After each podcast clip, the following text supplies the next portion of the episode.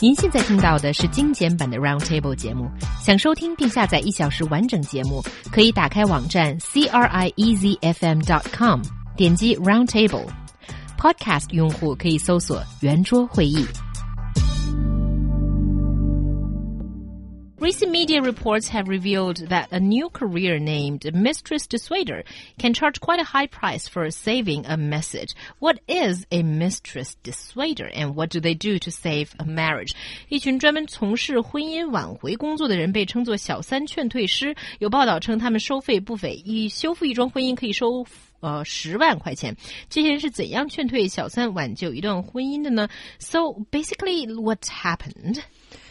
I was very interested in this uh, term because I've never heard of it before. So, mistress dissuader, it sounds quite mild actually. So, this is actually a marriage consultant that directly targets the mistress. So, not the couple who's having problems, but the third wheel and taking different measures to persuade them to leave instead of uh, offering suggestions to help the uh, couple to resolve their own problems to save their marriage.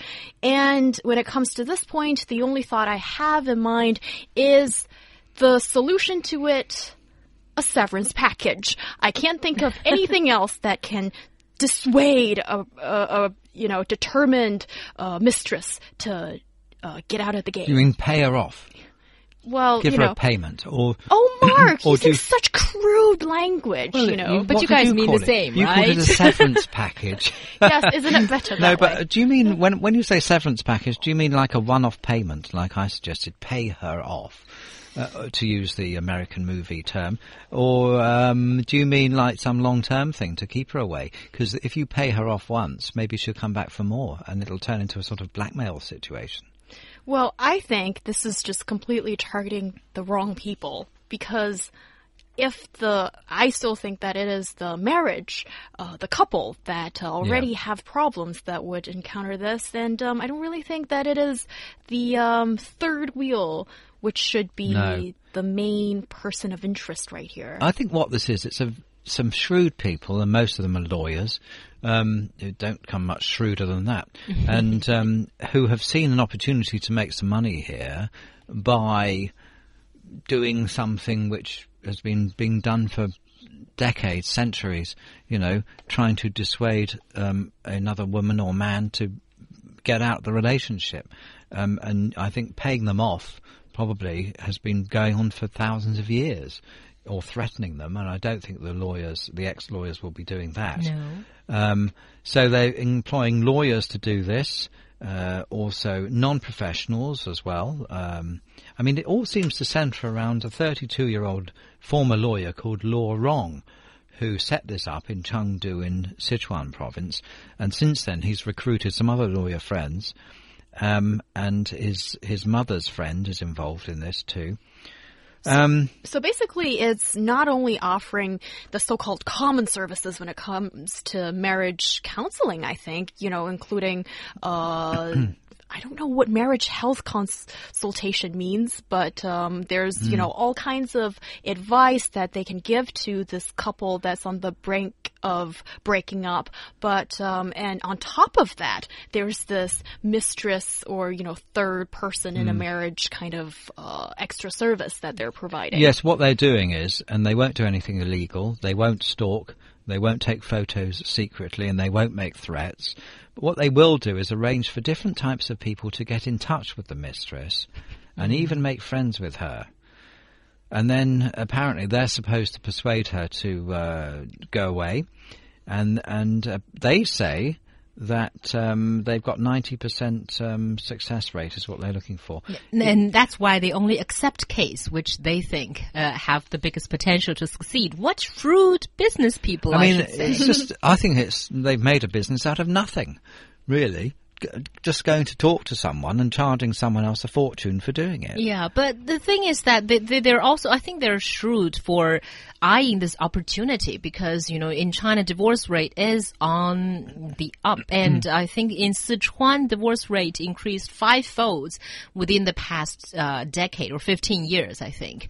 So, And also, I think nothing could have happened if there were not this very, very traditional Chinese idea that if a marriage breaks up because there was a third person, then it must be all the third person's fault for breaking up the marriage. So, so the third person is like a marriage terminator, and that Yeah. person has to be stopped. Well, I think so, uh, but by the time there's You think so? You agree with the, this value or something? Well, no, I agree with the fact that they must be stopped. You know, I mean, if if you want to save the marriage, you know, there's there's no place for a mistress. But by that point, though, it might be too late anyway, because you know, once there's a mistress involved, or it could be another man involved as well. Remember, um, it's the marriage has already been been undermined, hasn't it?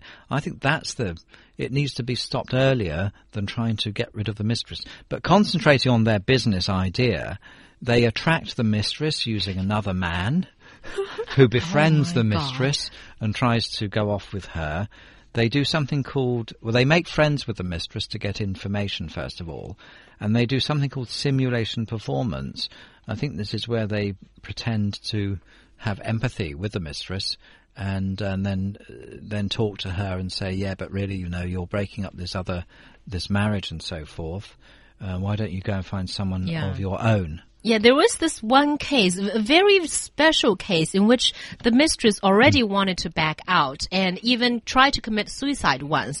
But this lady's mother was pressing her to get married with the already married man.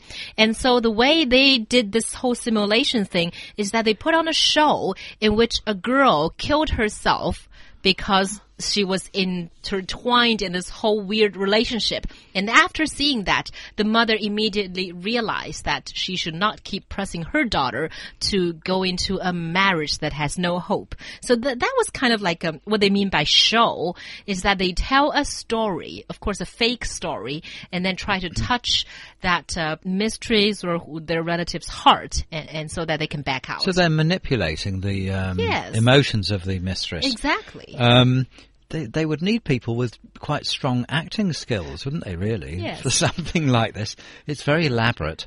I, I'm sure it's going to go horribly wrong, you know, in some way, but it's a good business opportunity. uh, But isn't I this a little? I, I- I know that uh, they're saying that all they're doing is legal, but is Hmm. it a little bit immoral in itself? They're lawyers? Xiaohua. Okay, they have no morals. Is that what you're saying? Well, I think Well, this. lawyers lie for a living, don't they?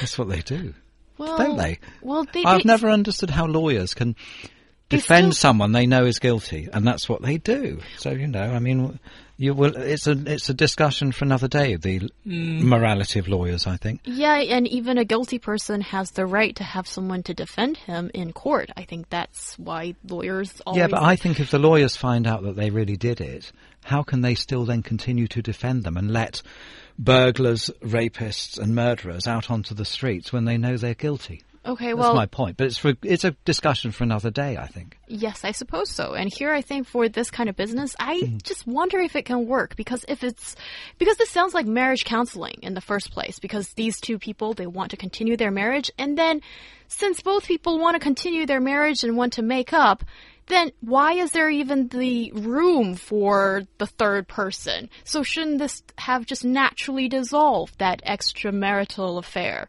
So I, I don't understand how this is working. But anyway, I think ultimately it should be the couple that should be, um, you know, trying to, to, to make it up and, um, You know, and- you think that the wife would just go at the mistress and say, "Look, you know, leave my husband alone," and uh, it would be handbags at ten paces, and whoever survived would be go off with the man into the sunset. A What? Hollywood ending. I mean, we've been talking about acting, haven't we? A duel. But it should be the wife going to his her husband and say, "What are you doing, messing with me and our marriage?" And she should be fighting him, not some other person. I cannot agree more with Yeah, you more. beat him up. That's the problem here. Yeah. Did- have I said too much? Excuse me. No, you haven't. And I, I, I want to continue upholding your point here. I think uh, in the media, even, um, especially in some of these Hong Kong paparazzi uh, media reports, you hear that a, a rich guy ha who is married, have kids, goes off uh, to mess up with another mistress and the wife is angry and goes after the mistress and things like that. The, logic of all these reporting style is that there's nothing wrong with what the man has been doing, but everything is wrong with what the mistress have been doing. So whenever an affair happens, people blame the mistress, but it's actually the, the perpetrator, the, the, the man, or sometimes women can, you know, be that, uh, too, that should Yes. be blamed because he's the one or she's the one bound by marriage, by this marriage certificate, by law to be loyal. Well, that just shows how stupid men can be because the, in that situation the man has everything to lose. The mistress has nothing to lose and, and everything to gain. Mm-hmm. Yeah. So, but don't you two think that it's okay for the wife to go after the mistress? No. What, Why not? Why should the wife go after the mistress? Because she should want- find the root problem. That is that the husband's wrongdoing. Yeah, Don't but if it was so? the other, no, because I think if it was a man, say if it was a, a married husband and wife, and, the, and, uh, and you thought that the your wife was seeing another man, you you uh, you go and sort him out, don't you? Really? You Are you going wouldn't- to punch him? You Well, I, I didn't say punch him. I said sort it out. Um, okay, you that know, could mean so many it, things. it could because you know maybe I had some legal training too. But so um, But but you would leave the wife out of the picture and not confront her when you know there's probably is something that- very wrong going on yeah, in but the the thing is, if you confront the wife about it, you're then going to make um, uh, you're going to make things worse between you, aren't you? Maybe you can just disappear that other person out of the situation. Oh my You know what I'm talking about. yes, it sounds like someone's going to be fined in a bag. I didn't say that. Okay, okay, um, okay, uh, wow, Mark, I don't think I know you anymore. But yes, I think, um, I don't then- know what I think now. Mark, you, you No. know, scared me a bit. Yeah, I, I think it's totally wrong to ignore the source of the crime or the, the sin here, right? What do you mean? The, the, the mistress? No, No, the source is that your uh, significant other that has betrayed your trust and your love. Yeah, I know, but arguing with your wife or husband about this, it won't achieve anything because they've already made the decision to have a mistress, right? Because they've they've got one. They've they've already made that decision. I, I so think I think I'm beginning to understand what Mark is talking about here. I think this is totally a man's point of view versus a woman's point of view. Because guys want to find solutions, and here talking to your wife about it and trying to sort it out with her is not the solution, right? It, it will not make the whole thing go away that easily, but disappearing that third person might. Although it might involve some quite questionable approaches. well, I didn't say how, and I think probably you know maybe paying them off or something would be a good idea. Well, if Have you, I been watching too many movies? I think you have. I Probably made by. South Korea. yeah. A- anyway, uh, yeah, I don't think this is. I think it's all a disaster anyway at the end because they've already proved that the marriage has got some problems. Really. Yeah, that's so the basic thing. you know, and and I don't think that. I mean, if if somebody's done something once in a marriage like that, um, there's a good chance they'll do it again. I think, isn't there? Yeah, so it all makes sense to confront your significant other But in that would just lead to maybe disaster. in a mild way, in a suggestive way, not just barging into the room and do crazy things. Because you said yourself, Mark, in a sec- a minute ago that. This could happen twice. And are you going to disappear a second person? Isn't that just too much um, investment It's like for House you? of it's like House of Cards, isn't it?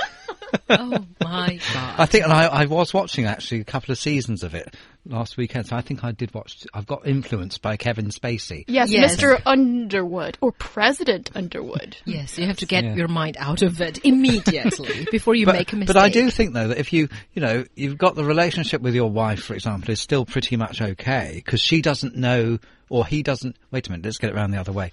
She doesn't know you've got a mistress, right?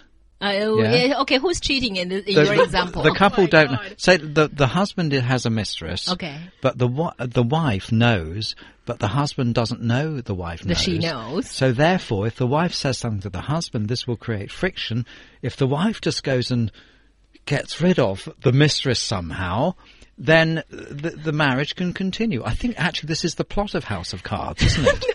They, that did happen in House of Cards. Avoiding friction is not the s- way to save a marriage. Ignoring friction is a way to destroy the marriage. If you know that there is this ghastly thing going on between you and you pretend it does not exist and you try to solve it in another way, probably illegal too, then it's going to create more trouble for your marriage. And let's say Maybe. if, you know, this time at work, that other person just disappeared. And then a, a month later, you find this another person right. may- turns up. you Maybe, know? maybe, and just like in House of Cards, because they both know they're having affairs, don't they? Kevin Spacey and his wife, they both know. Mm-hmm. So they keep living maybe, together. maybe just get Open marriage. Get That's what it. they have. Let them have mistresses and, and save your money and don't give it to these ex-lawyers, you know. Oh my god. You're looking so hard looking shocked. Shocked. We're opening up a box of worms and I intend to close that box.